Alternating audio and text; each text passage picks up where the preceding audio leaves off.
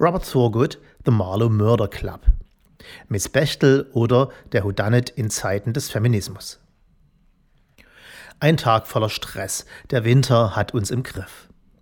Wir drehen die Heizung auf die 5, setzen uns in den tiefen, weichen Fernsehsessel, den Feierabend-Whisky in der Hand. Die Show beginnt. Immer mit einem Fade from Black. Also kein harter Schnitt, nein, ein sanftes Einblenden. Eine Oboe spielt ein altes Lied, wir erkennen es wieder. Die Landschaft satt grün, die Kamera wackelt ein wenig, wir schauen mit ihr in ein fremdes Land. Engeland. Gleich wird ein Mord geschehen, es ist uns herzlich egal. Wir schauen gebannt auf die saftigen Wiesen, den Himmel, blau mit den reizendsten weißen Wolken, im Hintergrund kündigt sich Regen an. Ein schmaler Fluss, schilfbeufert, ein kleines Wäldchen, ein Weg. Die Kamera sucht ein Haus, Fachwerk mit geduckten Türen. Durch kleine Fenster schauen wir in ein Paradies. Es ist mitten in der Woche, keine lärmenden Ausflügler nerven Personal und Stammgäste des Pubs, der immer zum Schwan, zur Mühle oder zum Fischer heißt, und die Mittelklasse, mittelalte Frau des Wirtes zapft ein Bier für den Inspektor und eine Cola für seinen Sergeanten. Der Surgeon duckt sich durch die kleine Tür zu einer Bank mit Blick auf den Fluss und stellt die Gläser ab. Dort sitzt der Inspektor und trinkt nun vormittags um elf an einem Mittwoch sein erstes Ale, kalt, perfekt gezapft, mit Blick auf eine grüne Idylle, die dir die Hirnhaut verätzt, so fucking grün ist sie. Die Enten quaken, der Inspektor schluckt und aht. In der Ferne ein Schuss. Die Enten fliegen erschrocken aus dem Schilf. Auch wir nehmen einen tiefen Schluck vom Wochentagswhisky, während die Oboe ihre alte Melodie spielt. Die Idylle fädet nach Schwarz, es bleibt ein Schriftzug. Midsummer Murder. Inspektor Barnaby wird gleich ordentlich zu tun haben. Murder Mysteries und Whodunits, wie die eingangs aquarellte Inspektor Barnaby-Reihe, sind immer im ländlichen Raum angesiedelt. Maximal eine Kleinstadt wie Oxford kommt in Frage, wie zum Beispiel bei Inspektor Lewis und dessen Prequel Endeavour. Der Grund ist, dass der Eskapismus für den Leser, wenn er die Bücher bevorzugt oder und den Seriengucker nur so funktioniert. Wie will man in Stories, angesiedelt in Städten wie Manchester, Sheffield, von London nicht zu reden, mit ihren Immobilienspekulanten und Drogenbanden, mit ihren sozialen Konflikten, mit Politik, Demonstrationen, Brexit und Corona-Leugnern, dem Alltag entfliehend, seinen Whisky genießen? Nein, ein Whodunit braucht nur zwei Zutaten ein Setting in leuchtendsten Grün und die sieben Todsünden. Der Rest darf eine Buch- oder TV-Folgenlänge fuck offen. Und so beginnt, völlig ohne Überraschungen, die neueste Whodunit-Serie und vorab eine der besten seit langem, geschrieben von Robert Thorogood, The Marlowe Murder Club. Wir sind am River Thames. Erst in London wird die Themse zum schlammigen Moloch, hier in Marlow, irgendwo bei Oxford, ist sie ein beschauliches, sauberes, flaches Flüsschen, auf dem Spreewald-like alt und jung in flachen Booten und mit langen Stangen gemächlich auf und ab gondeln. Es ist Abend. Judith ist 77. Sie sitzt in einem recht stattlichen Haus am Flussufer und ist mit ihrem Leben zufrieden. Sie lebt seit 50 Jahren allein, was in ihrem Buch ein Plus ist. Sie hat einen Job, der sie geistig fit hält. Sie setzt Kreuzworträtsel. Nicht die ein, okay, zweidimensionalen deutschen Urwaldvogel mit drei Buchstaben Rätsel. Nein, und natürlich setzt sie die in der englischsprachigen Welt vorherrschende Variante, bei der der Clou immer aus zwei Teilen besteht, ein Wortspiel und eine clevere, mehrdeutige Beschreibung. So gut, so Klischee. Es ist ein Sommerabend und für den gemeinen Briten sehr heiß, wahrscheinlich um die 23 Grad. Sie beschließt, sich abzukühlen und mit 77 fit wie ein Turnschuh schwimmt sie ein paar hundert Meter die Themse hoch zum Haus ihres Nachbarn auf der anderen Seite des Flusses, Stephen Dunwoody. Schwimmend, jedoch verdeckt vom Schilf am Ufer des Flusses, hört sie ihn noch ein Oh no rufen, dann ein Schuss. Fade to Black. Der Marlow Murder Club wird eine Menge zu tun bekommen. Was zum Teufel ist ein Murder Club, fragt man sich bange. Es scheint, beruhigt man sich schnell, um die Aufklärung des Mordes zu gehen, denn Judith mochte ihren Nachbarn Steffen und die Polizei in Person von Inspektor Tanika Malik scheint bemüht, aber bloody clueless. Also macht sich Rätselsetzerin Judith, 77 Jahre, ledig, unabhängig, tough auf, dem Mord ihres Nachbarn selbst auf den Grund zu gehen. Im Zuge ihrer Ermittlungen trifft sie Susie, eine Dogwalkerin um die 50, sportlich, stämmig und ein bisschen Asperger. Und Bex, eigentlich Rebecca, Mitte 30, freundlich spießig, die perfekte Ehefrau des, es kann nicht anders sein, Pfarrers der Gemeinde von Marlow. Wir haben einen Proper Marlow Murder Club und da es in der Geschichte des Whodunit nie eine Folge mit nur einem Mord gab, gibt es deren X. No spoilers, please.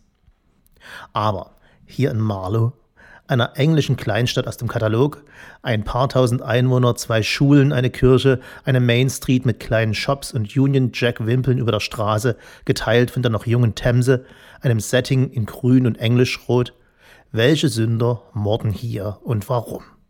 Aber halt, Moment mal, die Frauenquote, ruft der quotengeschulte Maskulinist empört. Welchem subversiven Feminismus sollen wir denn bitte schön hier auf den Leim gehen, empört sich der wütende, lesende Bürger. Was soll das für ein Eskapismus sein, bei dem einem der Fortschritt so von hinten reingedrückt wird? Und recht hat er, zumindest mit dem letzten Satz, der Wutbürger Klaus. Vor nun auch schon wieder einem Jahrzehnt fiel dem Guardian auf, dass in unserer beliebten Familienmord- und Totschlagserie Inspector Barnaby zwar eine Menge Schweinskram vorkommt, kein guter Mord ohne Schweinskram, aber dass alle die daran Mitwirkenden verdächtig weiß sind. Nicht kreideweiß, sondern nicht Person of Color weiß. Das offensichtliche Argument der Verantwortlichen war, dass das ländliche England nun mal so aussieht, was statistisch wie optisch ziemlich stimmt. Aber da es klar war, dass, wenn da schon mal der liberale Guardian anfragt, es nur noch rassistische Wand hinter dir gibt, schlug einer der Autoren leicht aufgeregt über die Stränge mit der Bemerkung, dass die Show die letzte Bastion der Englishness sei und setzte einen drauf mit der Behauptung, unglaubwürdige absurde Morde, klar, aber glaubwürdige Nicht-Weiße in Midsummer, die Zuschauer würden es nie akzeptieren und ich erst recht nicht. Gut gebrüllt. Was kam, war klar und, siehe an, Midsomer Mörder, bei uns als Inspektor Barnaby laufend, wurde mit schwarzen Gerichtsmedizinerinnen und vereinzelten pakistanischen Cricketspielern weder schlechter noch besser und nach einer gewissen Periode des Trockenschwimmens konnte man irgendwann sogar die People of Color nicht mehr automatisch als Bösewichte ausschließen. Progress. Aber, aber, All Life Matters, ruft der Liberale mit gegen jede Form des Extremismus in der Twitter-Bio und fordert eine geschlechterparitätische Verteilung der Morde in Marlow samt Quotenregelungen für Amateurdetektive. Fuck off Snowflake ruft Robert Thorogood dem Holger zu und schreibt uns ein Whodunit mit einer Gang von weiblichen Badasses in praktischen Regencapes, Leggings und Gummistiefeln. Das funktioniert und Marlow Murder Club sollte deshalb an Schreibschulen zur Pflichtlektüre werden, weil es der Feminismus nicht mehr nötig hat. Dass die weibliche professionelle Detektivin es natürlich drauf hat, wissen wir noch mit ordentlichem Rechtfertigungsdruck seit The Fall, einer grandiosen Krimiserie mit Gillian Anderson, Akte X, Sie wissen schon, in der Hauptrolle. Und die Amateurdetektivin als Hauptheld hat natürlich dieser Rezension den halben Titel geliehen und muss nicht weiter aufgeführt werden. Dass Frauen in Haupt- und wichtigen Nebenrollen weder Quote noch sozialer Fortschrittsschmus sein müssen, zeigt uns Thorogood, indem er den Frauen und uns glaubwürdige Backstories und Charakterzüge gibt. Eine Eigenschaft, die aus für mich unerklärlichen Gründen in Büchern oft in dem schmalen Tal zwischen den Gipfeln On-the-Nose-Feminismus und Klischee-Hausfrauentum viel zu selten vorkommen währenddessen sie doch im realen Leben der endlos breite Ganges zwischen dem Himalaya des hyper-woken Cancel Culture PC-Tums und des faschistisch retrograden Maskulinismus sind. Ja, das Bild ist in sich schlüssig wirklich, ich habe lang dran gearbeitet und ja, das war es mir wert. So wenig wie eine Leserin Mordgelüste spüren muss, um sich an einem wohlgeplanten Mord in einem Houdanne zu ergötzen, und dessen Aufklärung logisch, muss ein Leser schon biologisch nie in Gefahr gelaufen sein, wie Becks in einer Berufsehe als Pfarrersfrau zu landen, in der er jede Anerkennung als Person vermisst und sich nur noch als perfekte Hausfrau verwirklicht. Und er muss sich dennoch nicht langweilen. Der Trick ist das Balancieren auf dem Drahtseil zwischen den Klischees. Und wie das geht, demonstriert Robert Thorogood in The Marlow Murder Club beeindruckend. Klassisch werden die Red Herrings handvoll in die Story gestreut, wie das Fischfutter zum Anfüttern der Forellen in der Themse.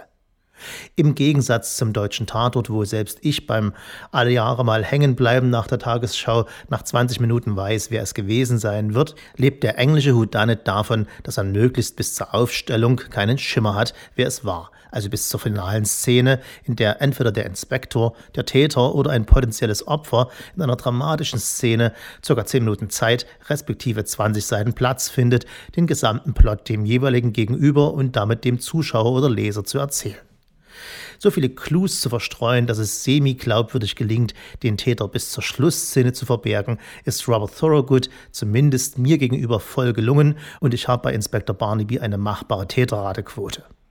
Von, okay, vielleicht 10 Prozent. Und das ist die verdammte Hauptsache Facebook-Blogger mit gegen den Genderwahn im Profilbild.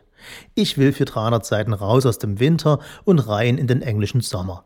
wenn du ehrlich bist, willst du das auch. Und wenn man dabei noch miterlebt, wie sich drei nicht mehr ganz junge Frauen ineinander verknutschen und zu guten Freundinnen werden, sich dabei ganz nebenbei gegenseitig helfen, besser zu fühlen und mit ihrem Leben und ihrer Vergangenheit besser klarzukommen und mir erfolgreich unterjubeln, dass es der Gärtner war. Himmel, was ist so fucking schlimm daran, Sebastian? The Marlowe Murder Club von Robert Thorogood ist als Beginn einer neuen Serie angekündigt, was ganz wunderbar ist. Und wenn sich ITV, Channel 4 und BBC zurzeit nicht um die Serienrechte streiten, verstehe ich den Kapitalismus nicht mehr.